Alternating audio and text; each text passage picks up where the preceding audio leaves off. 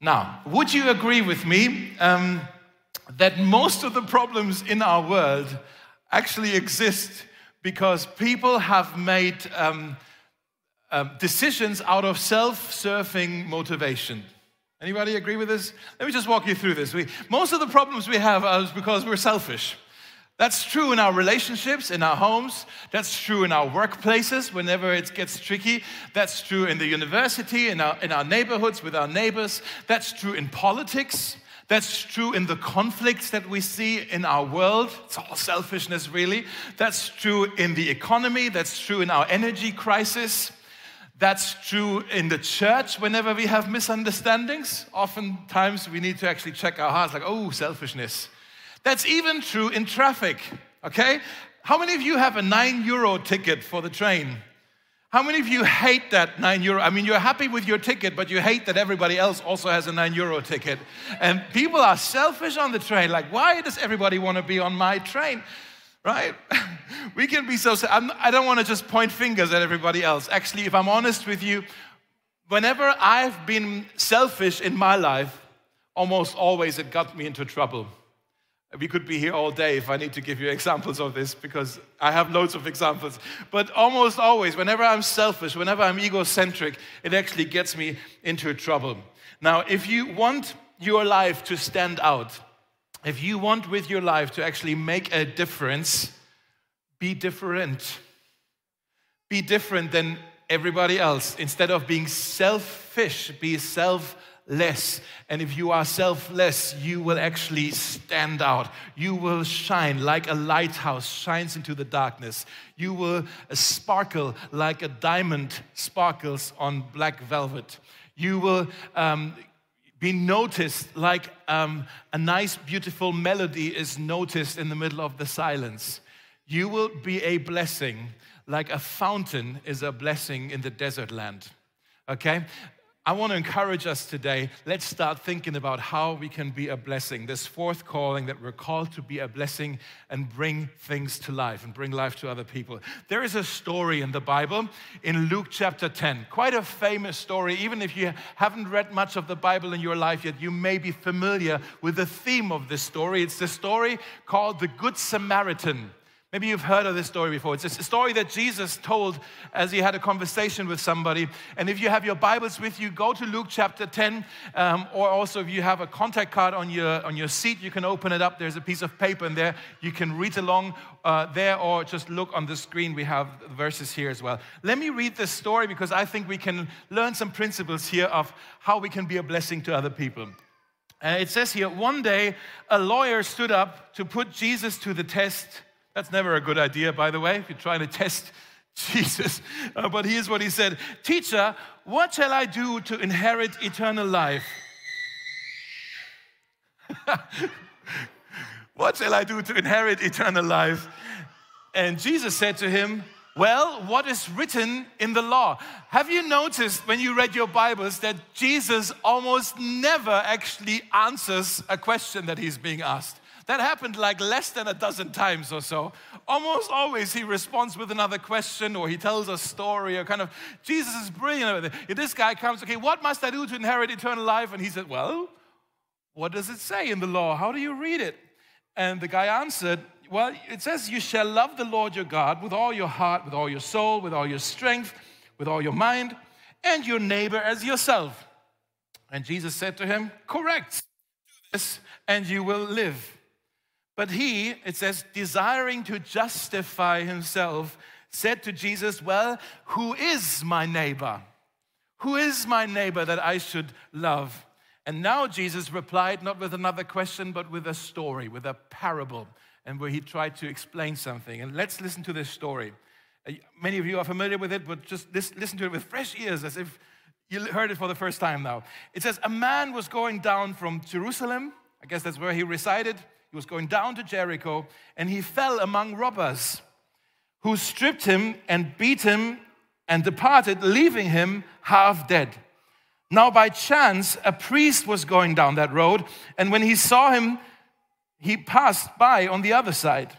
So, likewise, a Levite, that's somebody who brings the sacrifice in the temple, he, uh, when he came to the place and he saw him, he passed by on the other side. But then a now when I say the word Samaritan, I all, want you to all go boo, Samaritan, boo, okay? Let's see if you're with me. But then a Samaritan. That's how probably the Jewish people who heard the story when Jesus told, that's how they would have responded. Okay, let's try it again. But then a Samaritan, okay. uh, as he journeyed, he came to where he was, and when he saw him, he had compassion. If you have your notes in front of you, circle that word, or even in your Bible, underline it. He had compassion. That's the key word here. He went to him and he knelt down and he bound up his wounds, uh, pouring on oil and wine. And then he set him on his animal and brought him to an inn and took care of him there. And the next day he took out two denarii, that was the currency at the time, and he gave them to the innkeeper, saying, Hey, take care of him, and whatever more you spend, I will repay you when I come back. End of the story. Now Jesus looks at the guy again who asked him the question, and he asks him again a question Which of these three do you think proved to be a neighbor to the man who fell among the robbers? He said, Well, the one who showed him mercy. And Jesus said to him, You go and you do likewise. Now, as I said, the key word in this story, I believe, is the word compassion. Compassion. And I just want to say, I think most of us Christians, we have yet to fully realize and understand the mega theme that is in the Bible the compassion of our God. It's kind of like a thread that goes from the beginning to end that we worship a God who is compassionate. Let me just give you some examples. It could, it's on every page. Um, in, the, uh, in the beginning of the Bible, like book of Exodus, chapter 34, there's a verse where, um, well, where, where God, for the first time ever, reveals his character to people. He's revealed himself before that he exists, but now for the first time, he revealed to someone actually the essence of his heart, what he is like. And he's with, with Moses at the time, and he, he says this one thing about himself. And this statement that God says about himself is, is the number, well, later on in the Bible, this statement is quoted more frequently than any other statement in the entire Bible. Does that make sense? I didn't say that right. This, what God says about himself here is quoted more frequently than anything else in the Bible, in the rest of the Bible. Still not right, but it makes sense. Okay, it's not important. Let's just keep going. Here's what happens. So, God, He's appearing, He's passing in front of Moses. I don't have time to explain the whole thing now. But as He passes Moses, He declares and he just makes an announcement. He de- declares his character. He reveals his heart, what he's like. And he passes by Moses and he says, The Lord, the Lord, compassionate and gracious, slow to anger and rich in love. What's the first adjective that God ever used to describe himself? Is the Lord, the Lord, compassionate. God wanted Moses to know that he's a compassionate God, and he proved it again and again all over the Bible. If you go a little further, the story of Jonah. Remember the story of Jonah? He's quite known because he was the guy in the belly of the fish. Jonah got a task from God, and God said to him, I want you to go to the people of Nineveh, which is in Iraq, and I want you to go preach there and turn, like, tell the people that they must turn from their wicked ways. But Jonah didn't like that assignment and he tried to set sail for Spain, the opposite direction. And then the whole thing happened with the boat and the fish and all of that. And we think sometimes that Jonah didn't want to go to Nineveh because he was scared of the Ninevites. That's not true. He wasn't scared. We find out in, in the, at the end of this story that in Jonah chapter 4, you can read this, that God actually has mercy on the city of Nineveh. He doesn't punish them, He doesn't destroy them. And Jonah, at the end of the story, he's sitting outside of the city walls and he is upset with God. He's complaining to God because he wanted to see the city burn. He wanted to see fire, right? He wanted to see punishment. And now he says to God, God, I knew you were going to do this. I knew you would be merciful. I knew you would be compassionate. He knew it. God, you are compassionate. That's what you're like. Nothing can change it. You are compassionate God. Now go to the New Testament and we see Jesus. If you are kind of new to faith or you're trying to figure out kind of what is God like, look to Jesus. The Bible says Jesus is the invisible, uh, sorry, Jesus is the visible image of the invisible God. In other words, if you want to know what God is like, look to Jesus because Jesus is what God is like. Okay? This is, by the way, why in the Old Testament, God said, Don't make an image of me. He said, There's no need. I'm going to send an image of me. I'm going to show you exactly what I'm like when Jesus comes. You don't have to think it up. I'll show you what I'm like when I send my son. And that's what Jesus came to do. One of the things he came to do was to reveal to us what the Father is like. And um, there's a theologian uh, I think he's American, he lived a couple centuries ago, called Benjamin Warfield, B.B. Warfield. He wrote a fascinating essay that I came across last week called The Emotional Life of Our Lord. And he has discovered that the number one emotion in the Gospels, most frequently attributed to Jesus, is compassion. If ever there was a person who had embodied compassion, and loving our neighbor and being merciful. It was Jesus. That's what he was like. That's what God is like. Now, what does all of this mean? It means that God is a God of compassion. It's a big deal to him. And he wants us who believe in him and belong to him, he wants us to be compassionate people as well. Be compassionate with others as well. And I think that's why Jesus tells the story here of this good, this compassionate Samaritan, um, how we can love our neighbor with compassion. Now, I want to just draw out three things from this story that maybe can help us think about this a bit. How do we love our neighbor? And so, if you want to write this down, the first thing is compassion pays attention. Compassion pays attention. Okay, loving our neighbor always starts with our eyes.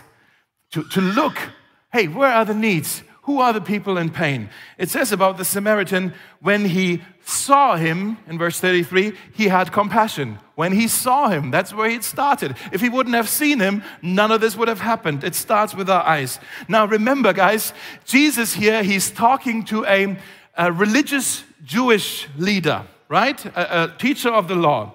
And I think he's really firing shots at the guy because in this story, the Jewish priest and the Jewish Levite, uh, they're not the heroes of the story, right? They actually, um, they, they don't look very good in this story. These two guys, they had noticed the guy in the ditch, but they did not have compassion for him. They just kept walking. They walked on the other side of the road, even. The hero here in this story is the Samaritan.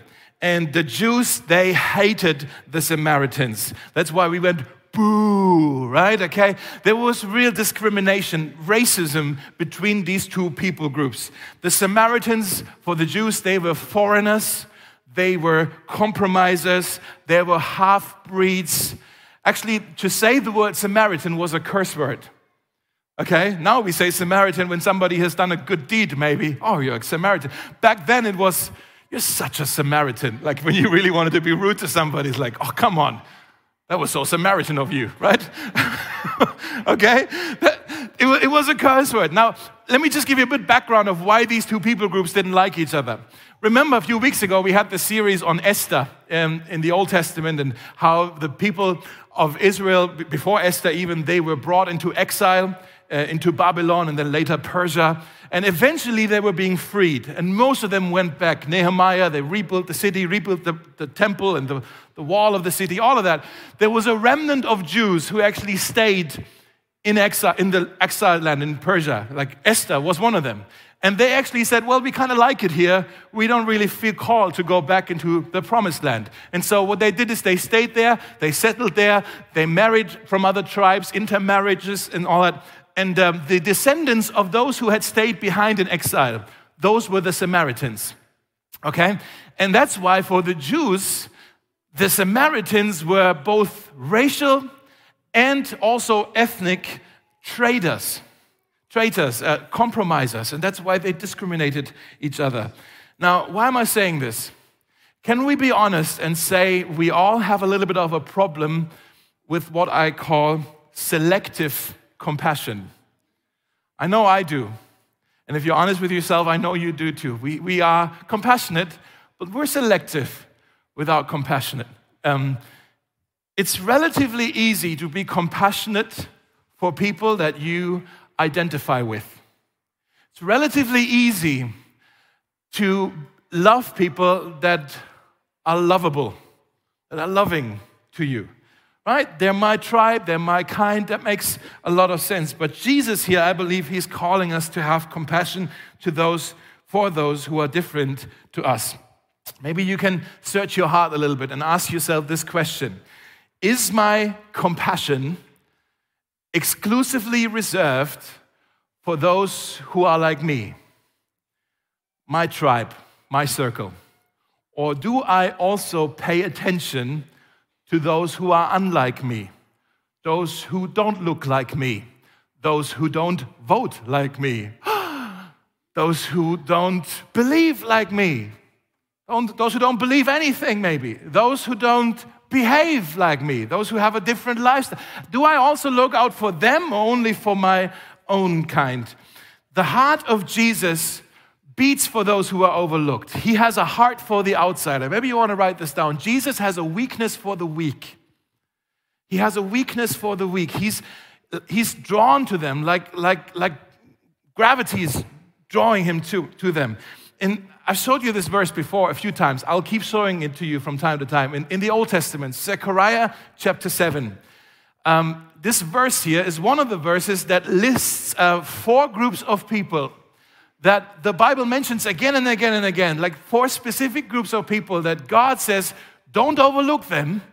Okay, you, you may not notice them right away, but don't overlook them. They are close to my heart, they are dear to my heart. He's almost saying, make them a priority because nobody else is. In Zechariah chapter 7, verse 10, let's look at this on the screen. It says, Do not oppress the widows or the fatherless, the foreigner, or the poor.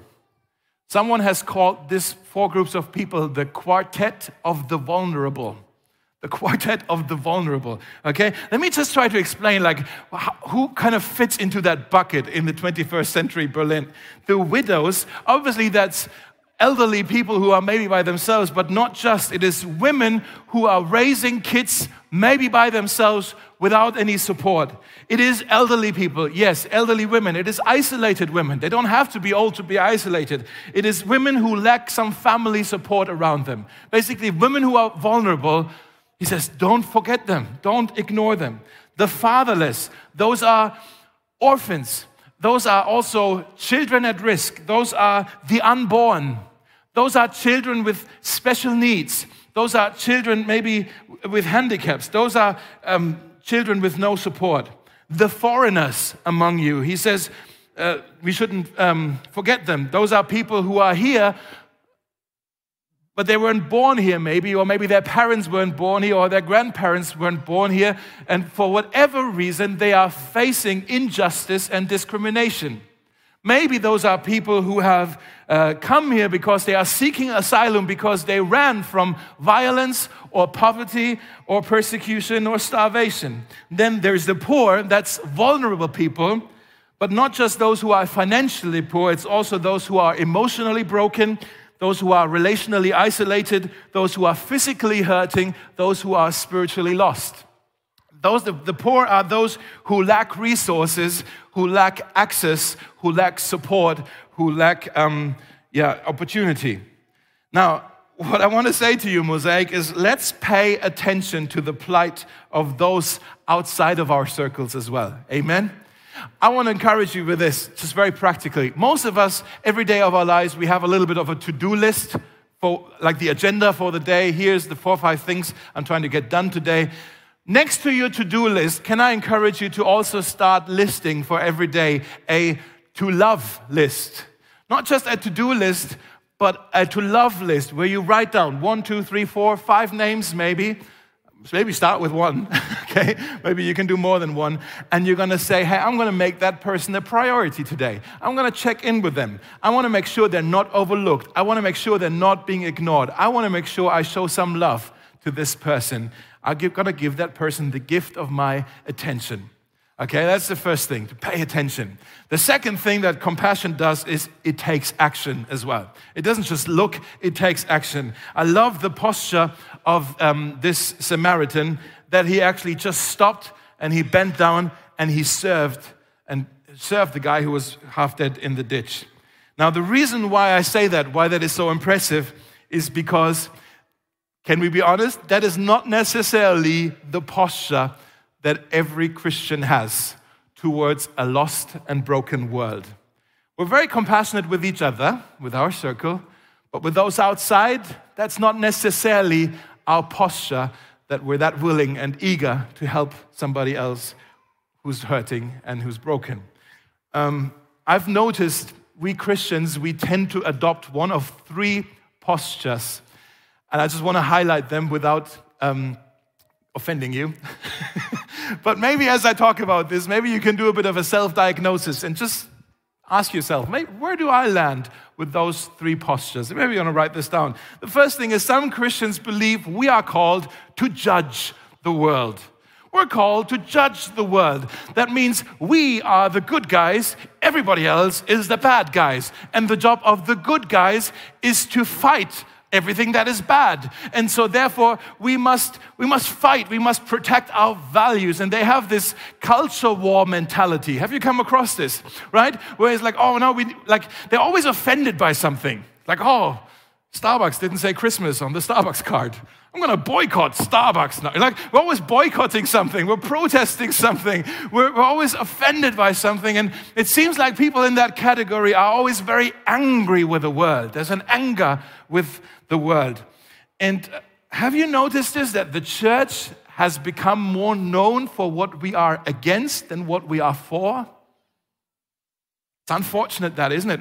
That we're more known for what we're against because we're very loud with protesting, but we're not very loud with what we're actually for. And it's because some of us believe our calling is to judge the world, to protest and to boycott and just to make some noise about everything that's not right with the world. Now, um, let's just let me share with you how, how that was happening. Like I was uh, in Italy a few years ago, in, and we were driving around in a little van, and I was with some Americans. And while we were driving, I was talking about somebody who wasn't in the van and about that person's lifestyle, who I knew that lifestyle is not a lifestyle that God would approve. And the way I talked about this person was very judgmental. Like, I, but I felt so right about myself because I knew God wouldn't approve of this. And the way I talked about it, there was a self righteousness about it. And the guy who was sitting next to me, he was nodding. So I was like, yes, he's nodding. I must be right about this. And I was judging. And then a person who was sitting in front of me turned around and said, David. I was like, uh oh. When I'm called David, it's trouble. It's like, I'm Dave. Come on, David. Are you pure, David? Ooh. no, I'm not, right? Like this, this understanding, this mentality that we sometimes have of we're the good guys, they are the bad guys. I think Jesus would disagree with this. Right? It's not that there is a good us and a bad them. It's only a sinful us and a gracious he. A sinful we and a gracious he. That that, you know, when, when Jesus would hear this, like, oh, it's the good guys and the bad guys, he would disagree with this. He says, if you're going to draw lines, maybe there are two groups of people, but it's not the good guys and the bad guys. It is those who are repentant and those who are unrepentant. That's maybe a difference, that if you want to make that difference between people. But all of us are sinners. All of us are in need of grace. All of us need a Savior. The question is who's going to say yes to this gift of salvation? Who is repentant? Who knows that you're actually a sinner? Right? I don't know if that makes any sense. So, this, this, call, this, this idea that, oh, we're called to judge the world, let's, let's put it to death. It's, it's not our calling. Another thing that maybe some Christians believe is, oh, we're not, it's not that, oh, we're called to judge the world, but we're called to avoid the world. We must separate from the world. They say things like, hey, don't get too close to sinners because you might catch the sin. Like it's contagious, more, more contagious than COVID. Like be careful about that. And they have a bit of a bunker mentality. They're not motivated by anger, they're motivated by fear, by fear of the world. And don't understand me wrong, like there is something quite commendable about this group of Christians is because they're very serious about their pursuit of holiness and godliness in their lifestyle. That's a good thing. We are actually called to be different than the world. We are not called to be separated from the world. Okay? And so that's that's maybe where the problem was of the priest and the Levite. They were avoiding the guy. And uh, we must understand why that happened is because those were people they had a good reason for this. They were very serious about their own holiness, about their own godliness. They were trying to obey what is called the ceremonial law of the Old Testament, which says that if you even touch a cadaver or a dead body, it makes you unclean. And so they were like, oh, the, the guy might be dead. I better not touch it because that will make me unclean. They were so holy that they were no longer helpful. They were so heavenly minded that they were of no earthly good. Okay? We must understand it is a good thing to pursue the holiness of God. But for us to have the holiness of God, we must have the heart of God. And the heart of God is compassionate and gracious, slow to anger, and rich in love. Aren't you glad, guys, those of you who follow Jesus, aren't you glad that Jesus didn't avoid us? Aren't you glad that Jesus didn't make a circle around us and, and try to leave us in our, ditch, in our ditch? Aren't you glad he didn't stay away from us when we were in sin? The Bible says in Romans chapter 5, verse 8, God demonstrated his love for us in this way that Christ died for us while we were still sinners. That's when he came for us. He didn't judge us, he didn't avoid us, he came to our rescue. Amen? Guys, that's the gospel. He came to our rescue. And the last thing he said to his disciples was not, hey, go into your house and hide. He says, go into all the world and share. Be a blessing. Invite others into this kingdom of grace. Now, that is the third posture, I believe. Not to judge the world or to avoid the world, but to serve the world to serve the word, which is what the Samaritan did. He started to serve the guy. In verse 34, it says, He went to him and he bound up his wounds, pouring on oil and wine. By the way, that was not a salad dressing. That was using what he had. Okay, to uh, the oil was soothing and the wine was a disinfectant probably. And then he set him on his animal. This is important. He traded places with the guy, which wasn't just inconvenient for him because now he had to walk, but it was also more dangerous. This would slow him down. And he was on a road where there were robbers. Okay? This was dangerous for him. And he brought him to an inn and he took care of him. And again, we see he's not motivated here by anger. He's not motivated by fear. He's motivated by compassion. And that's why he took action. Now, real quick, the third thing that we can see in the story is compassion shares generously. Compassion shares generously. The Samaritan here, he covered all the expenses at the inn, at the place where he, they stayed. Maybe you want to write this down. Compassion is always costly. Compassion is costly. It's free for the person on the receiving end, but it is going to cost you. It is going to cost you maybe your money. Maybe it's going to cost you your time. Maybe it's going to cost you your energy. Maybe it's going to cost you your emotions. Maybe it's even going to cost you your reputation. Like this Samaritan guy, like if some of his countrymen would have known that he helped a Jewish man, he was risking his reputation. Okay? Maybe when you hear this, maybe you are saying, I can't afford to be generous, uh, at least not financially. I'm not a very rich person, and there's an inflation in Berlin. Hello? Can we all feel this? The inflation? Milk almost a euro now? That's just not right. And so, well, maybe it is right. I don't know, but that's for another Sunday. But the Justice Sunday. But the like everything's getting more expensive, and you say, I can't afford to be generous. I need to, I need to buy groceries. I need to pay rent. I have a Netflix account. That costs money, and maybe I'm gonna go on holiday this summer. I can't afford it.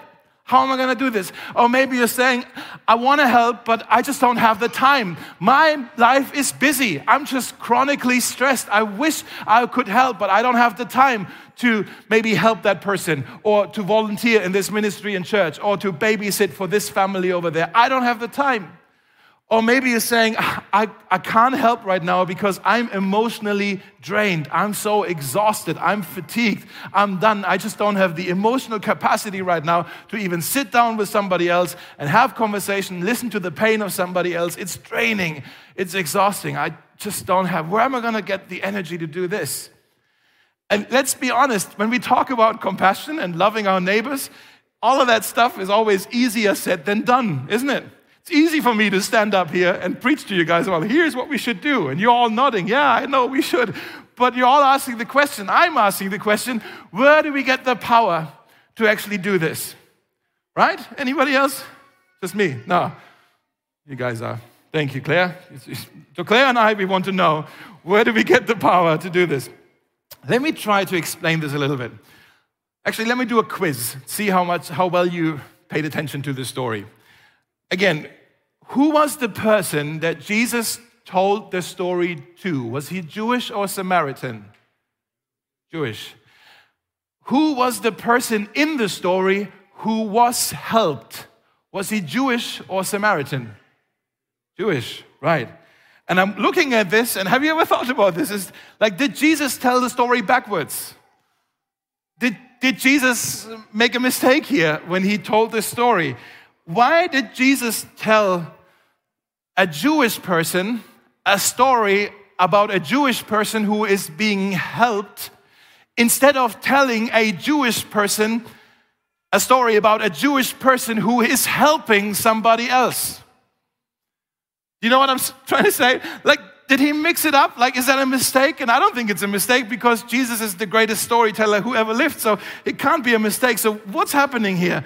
Guys, what if the person we're most we're supposed to most identify with in this story is not the priest not the levite and not even the samaritan. What if the person we're supposed to most identify with is the half dead beaten up bleeding powerless person lying on the side of the road? What if jesus is trying to make a point here and says hey that's you in the story that's you. And unless you realize that's me in the ditch, that's me who, um, who has been greatly helped by somebody. And unless we realize this, we will never have the power to help somebody else. What if, before you can help somebody else, Jesus wants you to see yourself as the one who has been greatly helped? What if the power to be a blessing to somebody else comes from knowing the one who came to bless us and to save us. And that's where we get the power.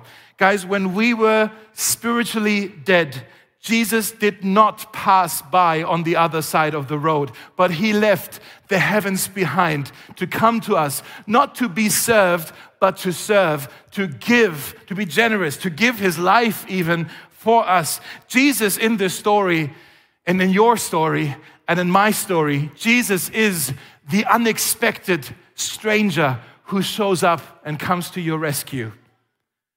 You realize this? Jesus is the Good Samaritan in this story. Let me again explain this because it is so important that you get this. This is key to understand the story. Otherwise, we're just talking about morality here. Listen, guys, we too fell into the hands of a great thief, Satan himself, and he left us half dead on the side of the road. I say half dead because physically we're still breathing, but spiritually we're fully dead. So we're half dead, okay? Uh, he left us half dead on the side of the road. And then, quote, a priest and a Levite came along, but they were powerless to help. What, what does that mean? The priest was the guy who was a teacher of the law, means he came along and says, hey, fulfill these rules, like live by these rules and you will please God. And that did not work to live by the rules. And a Levite came and he says, Oh, this is all about the sacrifices. And he says, Well, full, like, do these rituals. And that's how you will please God. But the rituals and the rules, they could not save us. The priest and the Levite, they could not save us. But then Jesus came and Jesus saw us and he saw our misery and he heard our cry for help out of the pit. And what did he do? He didn't pass on the other side. He didn't judge us. He didn't avoid us. He served us. He had compassion. He took action and it cost him greatly. It cost him his life. Guys, your salvation is free to you, but it costs Jesus everything. On the cross, you see a compassionate God, a compassionate God whose heart is compassionate and gracious and slow to anger and rich in love.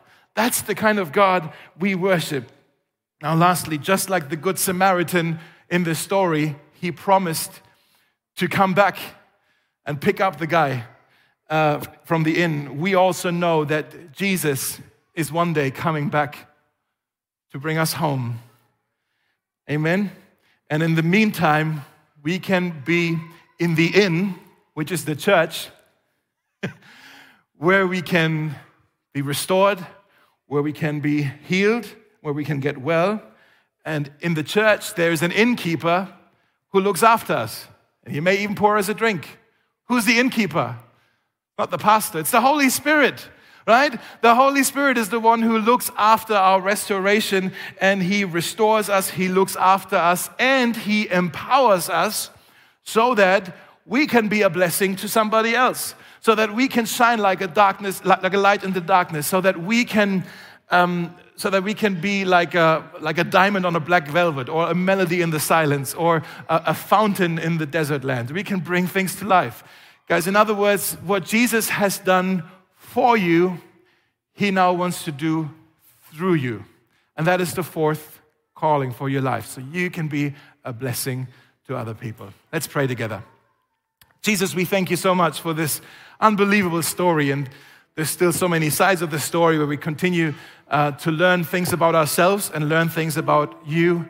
We want to thank you and honor you today and worship you and just show our gratitude because you have shown so much compassion for us, undeserved love and grace, because you saw us when we were lying on the side of the road and you came to our rescue. I want to pray, Jesus, that you would give us your heart, that we would also have this kind of compassion for those who are around us. Uh, a compassion that pays attention a compassion that takes action, and a compassion that gives gracious, uh, graciously and, and, and, generously. And if there's anybody in the room today and you say, I, I, I'm in need of this kind of salvation, I find myself in this story this morning or this afternoon, and I, I can see that I'm the guy on the side of the road.